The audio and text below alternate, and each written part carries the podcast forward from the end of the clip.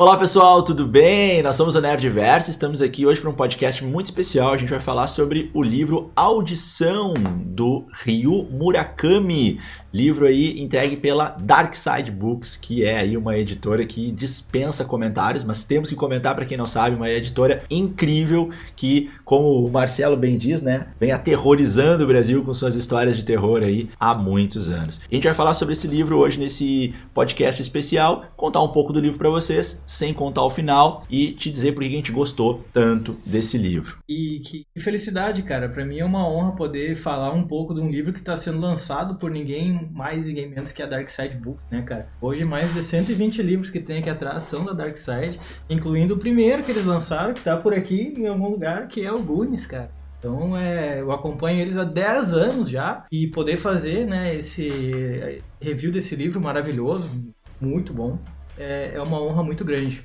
Né, Leandro? Sim, e junto com o livro veio aqui, ó, uma seringa, tem tudo a ver com audição. É um lançamento agora novíssimo, novíssimo. Nesse review, nessa crítica, a gente vai explicar para vocês por que devem ler agora mesmo o livro Audição. Bom, então esse livro ele vai trazer uma história situada no Japão, assim como o escritor Ryu Murakami, na sua nacionalidade, e vai contar basicamente a história de um pai e um filho, protagonizado pelo pai, a história focado nele, que é o senhor Aoyama. Esse pai e esse filho, né, eles perderam ali, o pai perdeu a sua esposa, a Ryoko, há sete anos atrás, em relação ao presente do livro, né, por conta de um câncer, né, Marcelo? Mais ou menos isso, né? É, exatamente. O livro ele começa já num tom bem desolador, bem sombrio, porque é a história, né, do Aoyama já sozinho há um bom tempo e lembrando da forma com que a esposa dele morreu.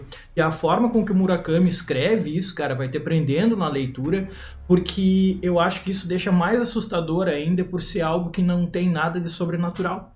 É algo que ninguém tá livre, é algo que pode acontecer, né, cara, na vida real, e a gente conhece muitas vezes casos que acontecem, então a forma com que ele coloca é muito. nos torna muito mais próximos daquela história e faz com que o início do livro já seja muito interessante. Assim. E como o Marcelo falou, não tem nada de sobrenatural aqui, é algo mais realístico. O livro ele é focado no Japão, tem toda essa cultura japonesa, então quem gosta de anime, mangá, vai assim ó, se sentir emergido nessa cultura que é fantástica e o Nerdverso ama. Uma coisa que eu achei muito interessante em relação à cultura japonesa, cara, nesse livro, cara, tem muita coisa, porque como ele, e mais pra frente, né, a gente vai falar quando ele começa a sair com a Sami, ele começa em restaurantes e ele vai explicando, às vezes, práticas culturais e convenções sociais japonesas, que a gente não é acostumado a ter aqui, né? É, alimentos diferentes e o tradutor sempre faz questão de colocar uma nota explicando o que, que aquele termo japonês significa. Então, assim, ele se situa no Japão, mas também explica explica muito bem é um pouco da cultura japonesa pra gente. É, é um aprendizado muito legal nesse sentido. A gente não vai ficar perdido no meio da história, não. né, Diego? Não, não. Ele faz, ele tem esse cuidado isso é muito legal. E ao mesmo tempo é legal tu mergulhar numa história, numa, num universo, numa cultura diferente, né? Assim, tu te imagina como se estivesse assistindo lá mesmo, né? A história acontecendo. E aí o, o Shigeriko, que é o filho do senhor Aoyama, né? Que uh, no momento do livro ele tá com 14 anos ele então, num certo momento, numa conversa, ele propõe ao pai: por que, que tu não se casa novamente? E o pai, que até então não procurava uma companheira desde a morte de sua esposa, que já fazia já sete anos disso, ele se põe a refletir sobre isso que o filho propôs, ainda mais vindo do filho, né? E aí começa então a, a, narrativa do livro a partir desse, desse momento. Claro que o livro ele volta no tempo para contar um pouquinho né, o prelúdio, o que, que aconteceu antes, como a gente te trouxe aqui, mas então a história no presente inicia com essa situação aí. E o que pode parecer uma coisa boba, né, do pai procurar uma esposa, acaba desenrolando numa ideia que um amigo dele, o senhor Yoshikawa, vai ter. Cara, Yoshikawa ele é produtor de TV, né? Então ele tem a ideia de propor um filme, né? Escrever um roteiro todo e chamar mulheres para audição de um filme romance que eles iam fazer ali. Mas na verdade esse romance ele seria só um pano de fundo, que a audição não seria para para mulher fazer um filme. Na verdade, a audição seria para escolher uma esposa para o Aoyama. E inicialmente ele acha a ideia meio suja. Ele fala, pô, sério que a gente vai usar essas mulheres assim? Mas aos poucos ele vai meio que achando legal a ideia. Ainda mais quando ele descobre que mais de 3 mil mulheres acabaram né, se inscrevendo no processo aí. Ele fala, ah, não é possível que entre essas 3 mil mulheres não vá aparecer uma para mim. Uma? E lembrando que nenhum momento no livro é dito assim o ano que se passa, mas é em meados ali no final dos anos 90. Vamos lembrar que não tinha Tinder nessa época, mas o Aoyama, ele vai lá e começa a pegar as fichas das mulheres cadastradas para audição, por isso que o nome do livro é Audição, né, pessoal? Mas ele se depara em um momento com a ficha de uma mulher chamada Asami Yamasaki, e ele só de ler a descrição ali que a Asami ela botou na sua ficha, ele já se identificou direto. Tinha lá que ela era uma ex-bailarina, parou de dançar devido a uma lesão no quadril, então isso foi tipo um luto para ela. Então teve essa comparação, né, Diego Marcelo? Ele também tem um luto com a perda da sua mulher, a Sami tem um luto de, por um, algum motivo ali que ela teve uma lesão no quadril e parou de dançar. É, basicamente quando começa, né, a audição, ela serve só para confirmar aquilo que ele já havia confirmado analisando as fichas, né, cara? Então, tipo, quando a Sami chega, pá, vai passar um monte de mulher ali, o autor vai colocando que tinha cada história bizarra que aparece ali no meio. Quando quando chega a Sam na sala, ele já olha, ó, essa aqui. Ela começa a falar, ele já fica assim, meu, eu sabia, desde a ficha já sabia que era ela ali, ele se apaixona por ela e ele meio que transforma então no objetivo da vida dele, né, conhecer ela e ter ela mais próximo dele, né? Se a gente for ver, né, é o Tinder dos anos 90, tu lê ali a ficha, depois bate o olho e escolhe, né, Diego? Essa foi a ideia, né, essa foi a ideia que o Yoshikawa trouxe, né, que o senhor Aoyama é, hesitou no início, mas depois ele achou que era uma boa ideia, uma forma um pouquinho talvez mais segura para eles ali, né, de nos bastidores, sem ninguém saber, ele estava escolhendo ali a mulher que mais interessava para ele. A questão é que isso não ficou conhecido por mais ninguém, né? Era só os dois que sabiam disso, né? Ninguém podia saber disso, né, Marcelo? É, ninguém podia saber, até porque é uma coisa antiética demais, né? Se parar pra analisar, assim, a gente entende por que, que o Aoyama ficou nervoso no início, porque é uma coisa muito suja, né, cara? Exato. Tu tá chamando pessoas que vinham de outras cidades, né? O autor mostra que muitas mulheres vieram de outras cidades para fazer a audição achando que aquilo ali era algo de fato real, mas o principal interesse não era aquele, né? Então, realmente, é, a gente entende o fato do Aoyama ter ficado com o pé atrás, né? E eles gastavam, elas gastavam dinheiro, gastavam seu tempo para uma audição de um filme que não existe. E isso pode causar uma revolta se a pessoa souber que está sendo enganada, né, Diego? Com certeza.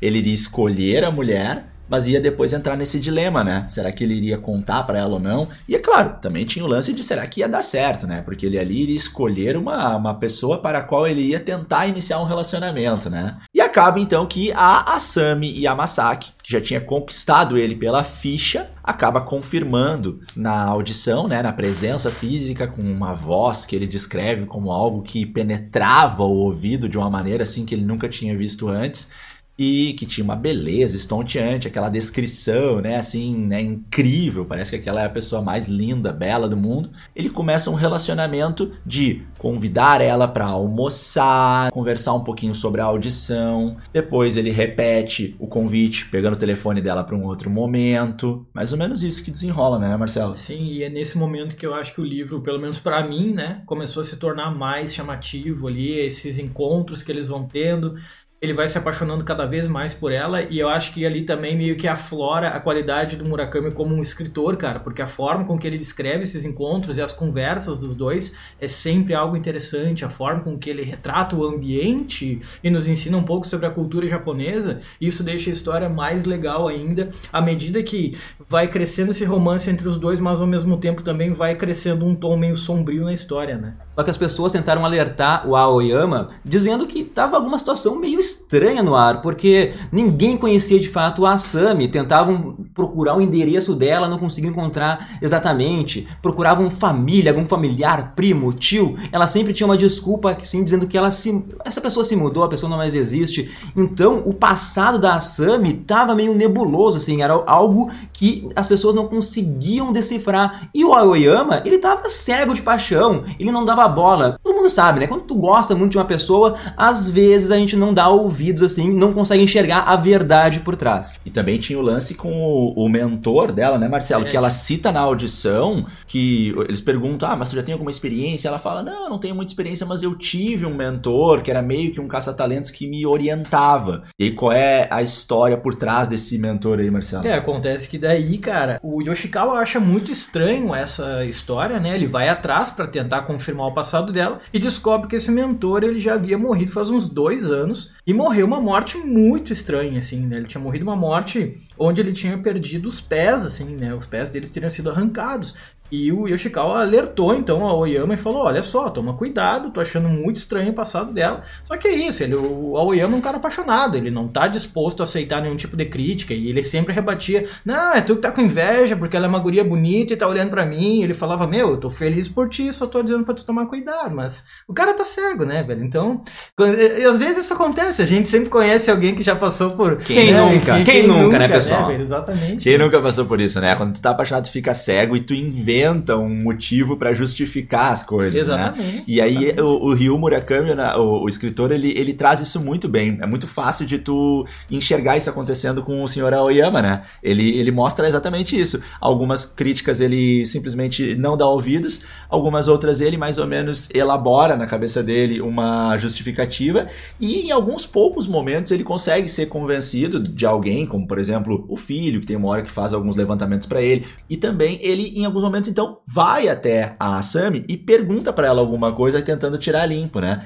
E ela tem uma saída sempre assim muito uh, com, com, convincente para ele, né? Ela tem uma resposta tranquila que ela entrega com muita naturalidade e que para ele assim é, é, indiscutível. Ele chega a ficar ainda mais apaixonado, mais sensibilizado. Ela conta uma história às vezes meio triste, né? Para justificar aquilo e ele fica ainda mais assim, ela, nossa. Ela é muito inteligente, ela consegue desviar dos assuntos assim. E o Aoyama assim começa a levar ela para jantares mais caros do que ele pode pagar, tenta impressionar. Só que nesse meio tempo, ele nunca falou que a audição era de mentira, nunca falou que era viúvo, nem que tinha um filho. E a partir daí começa a rolar alguma coisa, algumas coisas estranhas, né, Diego? Exatamente. E aí a gente vai levar vocês até um certo ponto da história, e depois disso a gente não vai falar mais para não contar o final. Sem spoilers, né, pessoal? Mas a história vai então enredando essa situação em que os dois parecem cada vez mais apaixonados. Ela vem com essa característica muito de uma menina doce, ingênua e praticamente sem defeitos, que sempre tem uma saída para as desconfianças dele e dos outros. Eles vão se apaixonando, mas tem essas mentiras que o Leandro comentou que estavam pairando e que o senhor Aoyama sabia, mas não estava conseguindo encontrar a coragem e o momento certo para contar até que temos um momento derradeiro, que eu vou pedir para Marcelo contar, que é aquele encontro deles que deixa de ser num restaurante, como era de costume, e passa a ser numa casa, de, de uma pousada, né? Mas num local onde eles iriam pernoitar. Como é que foi oh, esse momento aí, é, Marcelo? Esse momento, na verdade, para mim, marca o início do fim, né? É quando o livro ele começa já a entrar na reta final dele e à medida que ele vai ficando mais interessante ainda, porque é quando eles vão para um hotel e aí ela se mostra outra pessoa, né, cara? Ela se mostra uma pessoa com muito um apetite sexual gigantesco, oh. assim. ele fala, pô, eu não esperava isso dela, tanto que ele não sabe nem como reagir. uma aquilo, desenvoltura, cara. né, Marcela? Uma... Porque ela era isso. sempre muito tímida, né? isso. né? Contida. É, ela era sempre muito contida, exatamente. Nesse momento ela vira, assim, ela, ela assume o controle da situação, né? Isso, ela, ah. ele sai e ela. As quietinhas fala... são as piores, pessoal. ele sai e aí do nada, cara, ele volta, ela já tá nua na cama, ela já tá ali sem oh. roupa e fala, e vem aqui. E que aí, pressão. E aí que começa a ficar estranho, porque quando ele vai para cima dela, ele fala que a voz dela muda e que o toque dela é um toque frio e que parece que ela tem gás, que tá arranhando ele, e ele não sabe como se sentir em relação àquilo, ele não sabe se é uma coisa boa ou ruim. Exato. O fato é que ele apaga, ele simplesmente apaga. E ele acorda no outro dia com uma dor de cabeça, mal consegue abrir os olhos, e do lado da cama tem uma cartinha, um bilhetinho. Tem um bilhetinho bem pequenininho ali, escrito assim: Eu não tolero mentiras. E ele procura ela e ela desapareceu. O cara vai na recepção do hotel e fala: Não, a sua acompanhante ela foi embora. Faz tempo já. E ele fica: Ué, sai, o que, que houve? Tenta contato com ela de todas as formas, mas ela simplesmente desapareceu, assim. Eu acho que aqui a gente pode parar de contar a história e apenas trazer um pouco mais das nossas sensações em relação à história, falar de maneira um pouco mais geral do livro, porque senão agora entra na parte que é o desenlace final, e aí é legal vocês descobrirem lendo, né?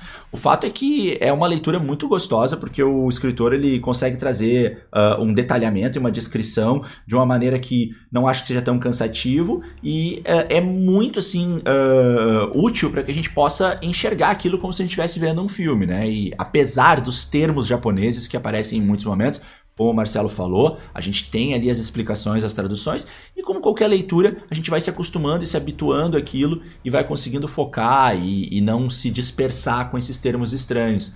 Mas o final eu não vou contar, ele tem uma velocidade muito grande de, de, leitura que eu, particularmente, não conseguia parar de ler até terminar. Porque no final, as últimas uh, cenas entram então na parte mais dark side dos livros, que é quando a, a, a coisa começa a acontecer de verdade.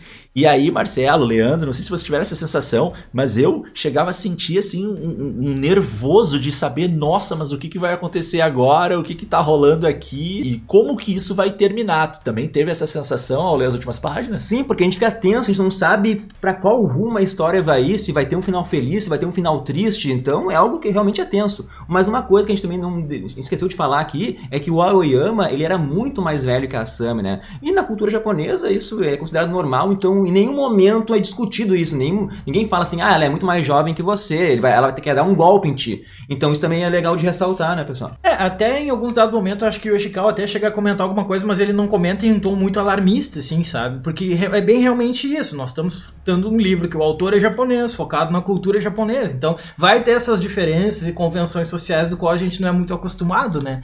Mas uh, o cara, o ponto mais alto do livro é o fim. É, o Murakami ele é famoso por causa da, desse lado sombrio dos seus livros, das suas histórias, e é a parte em que o livro realmente assume um tom dark side total, como o Diegueira falou. E cara, a gente não vai falar para não dar spoiler, mas assim, a gente garante que se vocês ler esse final, vocês começarem a ler quando chegar nesse fim, vocês não vão conseguir largar o livro até terminar, porque fica um negócio muito, mas muito louco e legal ao mesmo tempo. Só lembrando que o livro Audição, ele foi escrito em 97, está chegando no Brasil somente agora, em 2022, e existe um filme chamado Audição, que conta a mesma história do livro ali, foi lançado uns dois anos depois do livro. Né, Marcelo? Tu pode explicar mais aí, que eu sei que tu viu recentemente o, o filme. Cara, eu vi ele recentemente, eu vi ele na época, não no lançamento, mas poucos anos depois, eu era bem molequinho ali ainda, mas o filme me chamou a atenção, ele é considerado hoje um filme cult, ele tem uma base de fãs bem bem fiéis, assim. Cara, o, o, livro ele é retratado de uma forma bem fiel. A forma com que o fim é retratado, então, cara, tá muito fiel ao livro, assim. É explícito, é, é o que faz o filme ficar famosão, né? Com certeza. É, vale a pena ver, né? Vale a pena. Mas ainda assim, o livro é melhor. O livro é melhor, ele então, constrói as relações muito melhor. Sim, fica a dica, leia o livro e depois vai ver assim o filme para complementar a história, para enxergar ali a, a, expressão visual dos, dos, atores, de como a história é retratada, né, Diego? É, isso aí, eu acho que o filme entra como um complemento, né, Guris?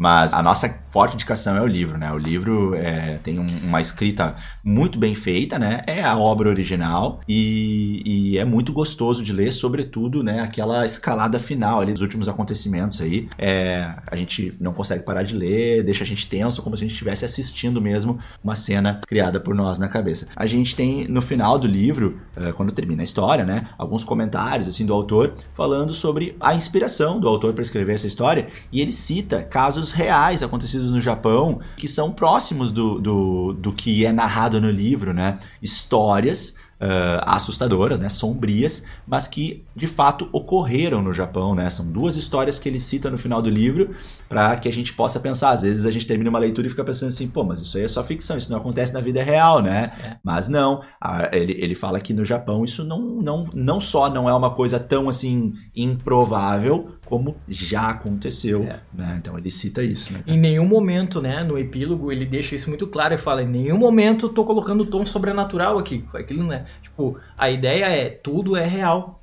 tudo é real, é coisa humana, é ação humana.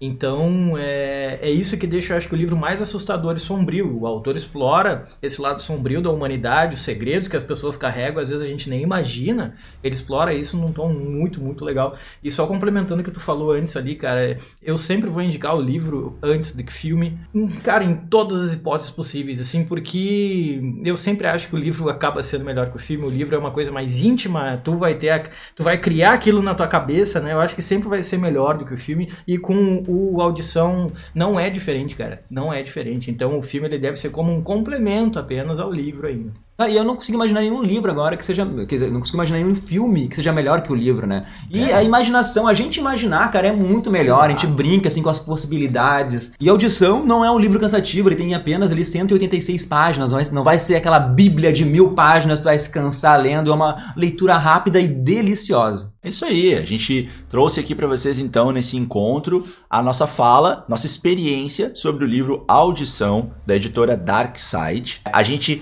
recebeu é, um kit especial para o Nerdverso que a gente vai depois também mostrar para vocês nas nossas redes sociais, né? A gente até recebe aqui uma canetinha em forma de seringa, né? Aí que faz alusão aos acontecimentos aí que, que vocês vão, vão descobrir. Tem também, né, a bonequinha japonesa, tem a, a lanterna chinesa. Cara, é uma loucura, assim, é muita, muito bonito o unboxing que a gente vai mostrar aí pra vocês lá no Instagram do Nerdverso Cast. É, E esse escritor, o Ryo Murakami, ele não é um escritor desconhecido, talvez para nós aqui não tenha um nome tão famoso, mas ele já tem uma carreira longa, né? O livro traz um pouco isso, ele é um escritor respeitado. Como o Marcelo falou, ele tem esse aspecto da escrita de histórias mais sombrias, e aí vai encontrar e vai somar com a característica da Dark Side, né? Até o próprio nome aí já deixa tudo muito claro, né? O lado escuro, a Dark Side, então, que tem essa característica já é, confirmada, já extremamente aprovada aqui no Brasil, de entregar excelentes livros anos tanto no conteúdo quanto também é importante ressaltar na qualidade visual, no acabamento dos materiais que eles entregam, né? O Marcelo aqui, então, é quem pode falar muito bem disso, é um dos maiores consumidores aí, talvez, do Brasil, da Dark Side.